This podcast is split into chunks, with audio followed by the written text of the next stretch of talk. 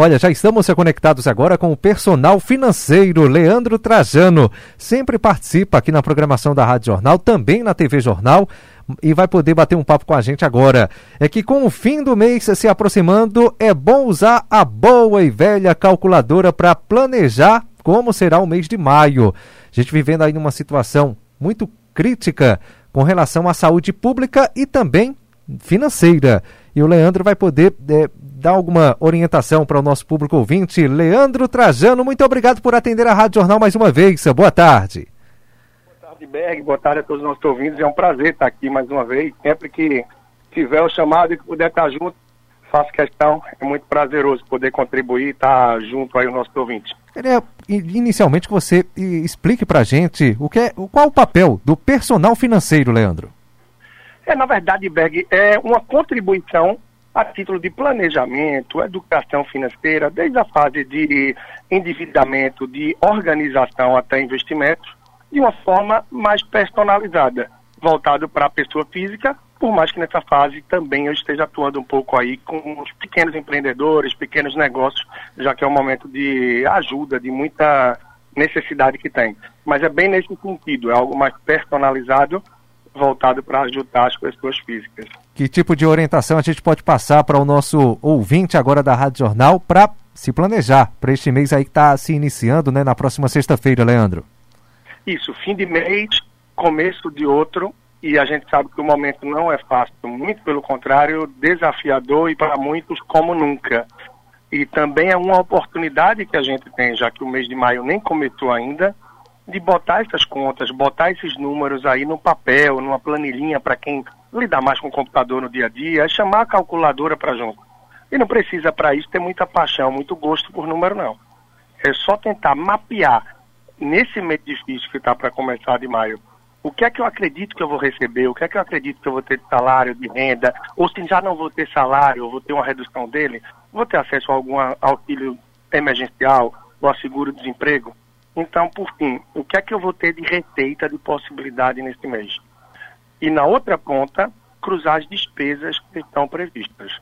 Então, será que eu tenho um aluguel, uma parcela de financiamento, conta de luz, de telefone, internet, um plano de saúde, uma feira, é claro, algo de escola, para que possa cruzar o que eu tenho previsto de ganhar, de receber, e o que eu tenho previsto aí de despesa para que eu possa escolher, para que eu possa elencar a melhor estratégia para seguir nesse mês.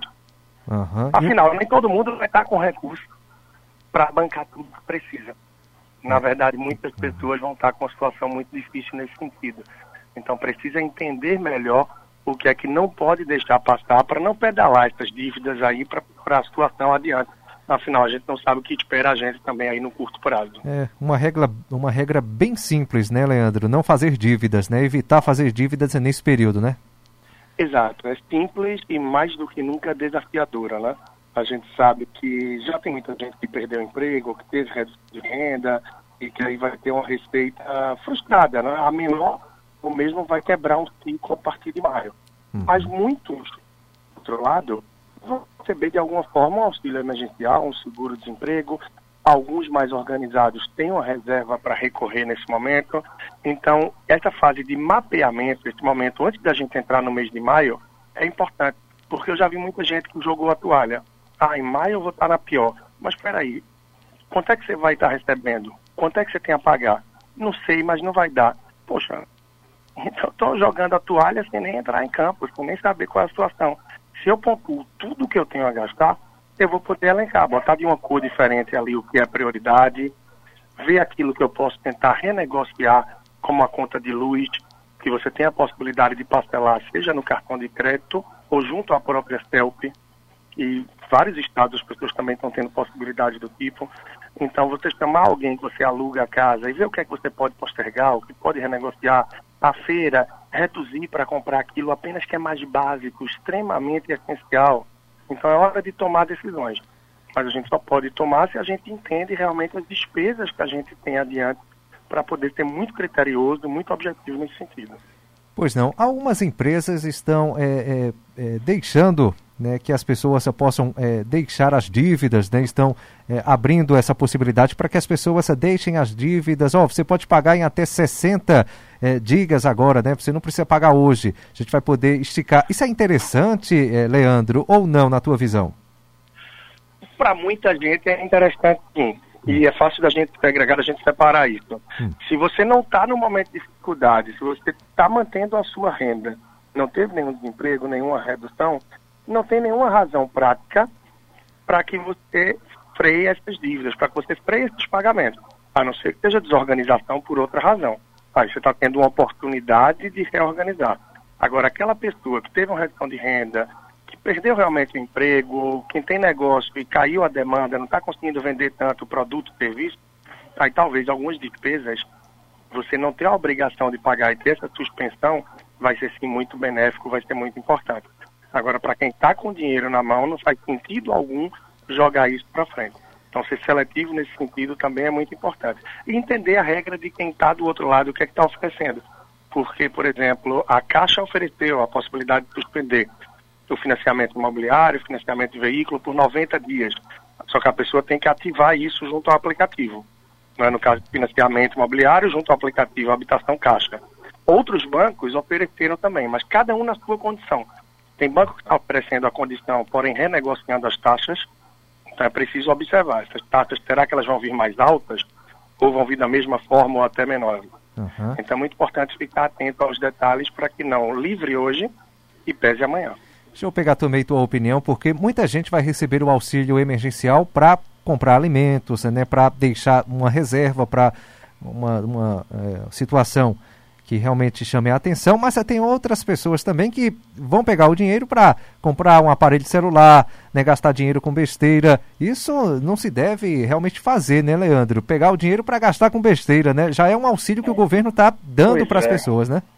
É, Berg, você pegou num ponto aí duro. Eu uhum. fico até com muito cuidado, eu tenho muito cuidado quando falo, mas é a realidade. Eu já tive acesso a várias histórias de pessoas que estão tendo acesso aí, que estão tendo possibilidade de receber auxílio emergencial e que estão pensando em comprar coisas que estão supérfluas. Então, esse auxílio emergencial, justamente porque teve essa redução de renda, teve uma perda de dinheiro, a gente não sabe como é que vai estar a movimentação de mercado adiante, a título de serviço, de emprego. Então, se não está precisando do auxílio, mas vai receber, guarda, faz uma reserva, porque adiante você pode precisar por alguma razão, perde o emprego, tem um problema de saúde, não sabe o que vai acontecer. Então não é hora de parar para comprar um celular, comprar um armário, comprar uma TV, aproveitar essas falsas oportunidades que na verdade podem estar afundando uma real oportunidade que você tem de gastar o dinheiro com o que deve e aquilo que realmente é essencial ou de guardar para um período de dificuldade maior caso você esteja beneficiado de receber esse valor agora e não está precisando dele para algo que seja de manutenção de vida, alimentação, por exemplo. É verdade. E aquela pessoa que precisa pagar a faculdade, que está na faculdade a, as aulas paradas, né, mas vai precisar pagar aquele boleto, assim como as escolas privadas. Que tipo de orientação para essas pessoas? É buscar conversar com essas instituições, Leandro? É sem dúvida, Berg, é importante isso, é entender a sua situação e o que tem saído, de modo geral, a Defensoria Pública do Estado de Pernambuco, a gente já tem por parte do Ministério Público também algumas notas que estão saindo, né? Muitas são a de recomendação, mas aí vale partir do princípio pessoal. Se eu não tive nenhuma mudança na minha renda, talvez não tenha sentido eu chamar a escola para negociar. Afinal, do outro lado, eu tenho alguém que presta serviço para mim de alguma forma e que, se eu chamo para negociar, eu posso estar propondo um momento de aperto para aquela instituição financeira que de alguma forma recebe meu filho ou contribui com a minha formação estudantil aí a nível de graduação, então não faz sentido. Agora, se você teve uma redução salarial, se você teve uma perda de emprego, alguma coisa, sem dúvida é ser transparente e não simplesmente não pagar e deixar de lado. Porque se quem está do outro lado sabe o que está acontecendo, certamente tem um cenário que vai estar te apresentando. A maior parte das empresas, dos provedores de serviços aí, de todos, estão se adequando para, de alguma forma, tentar contribuir. Afinal, eles também não querem zerar esse recebimento. Em resumo, é se apresentar para essa instituição de ensino, passar a sua realidade e perguntar que alternativas eles oferecem. E não precisa escolher a alternativa na hora. Bota embaixo do braço, leva para casa, pensa e escolhe aquela que realmente faz mais sentido. Se nenhuma fizer, volta com uma contraproposta de algo que você possa honrar. Afinal, não faz sentido aceitar algo que você sabe com um, dois, três meses já pode estar impossibilitado de honrar e aí dificulta mais a relação.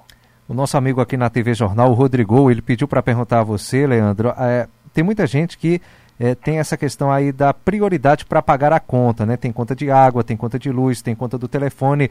É aquilo que você é, colocava agora há pouco, né? Pegar essa conta e realmente ver a prioridade dela, né? Para não também né, uma conta que, por exemplo, ela pode se vencer agora há pouco, né? Pagar primeiro essa conta para depois pagar uma outra que está se vencendo também. É mais ou menos por aí, Leandro?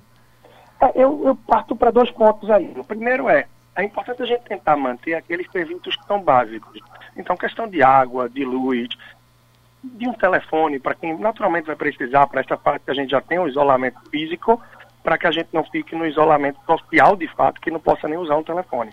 Então, essas, esses pontos, essas despesas básicas, devem ser as primeiras que a gente deve manter. Naturalmente, a alimentação, nem se fala, né?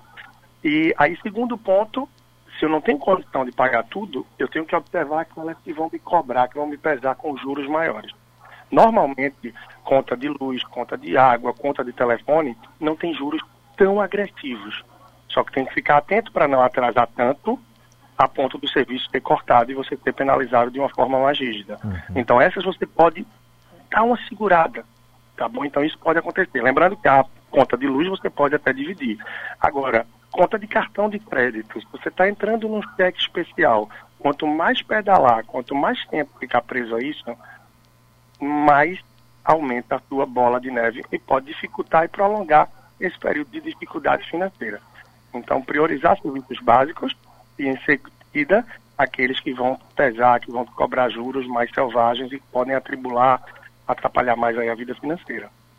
Ok. Leandro Trajano, obrigado por sua participação aqui mais uma vez na Rádio Jornal de Caruaru. Tá bom, sempre à disposição. E quem quiser acompanhar um pouco mais do trabalho, dicas e tudo que tem do dia a dia, claro, acompanhar toda quarta pela manhã. Eu estou aí no Jornal da Manhã, né? Uhum. E também pelo perfil do Instagram, arroba personal financeiro. Então, na TV Jornal, aqui na Rádio Jornal, sempre presente, sempre disponível para que possa contribuir ao máximo. Ok, conversamos com o personal financeiro Leandro Trajano. Vou repetir aqui o perfil nas redes sociais, arroba personal financeiro. Leandro está sempre colocando dicas interessantes, dicas importantes, que aí você pode também acompanhar, tá certo? Você que está ouvindo a Rádio Jornal, vai lá no perfil do Leandro, no perfil arroba personal financeiro e participa, interaja também com ele, que realmente são dicas importantes neste momento de crise.